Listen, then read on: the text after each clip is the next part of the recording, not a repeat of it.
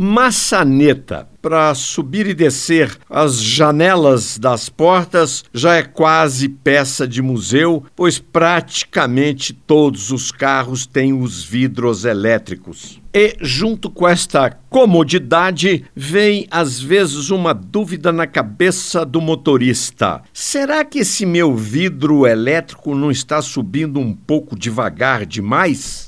E é uma dúvida que procede, pois às vezes tem algum problema no mecanismo, no trilho onde esse vidro sobe e desce, e se ele ficar muito lento, é sinal de que pode até queimar o motor. E como saber se ele está se movimentando corretamente? Muito simples, confira com um cronômetro quanto tempo ele leva para subir da posição inferior até a superior, pois o tempo máximo para isso é de 5 segundos. Se ele for além disso, leve um carro para um especialista.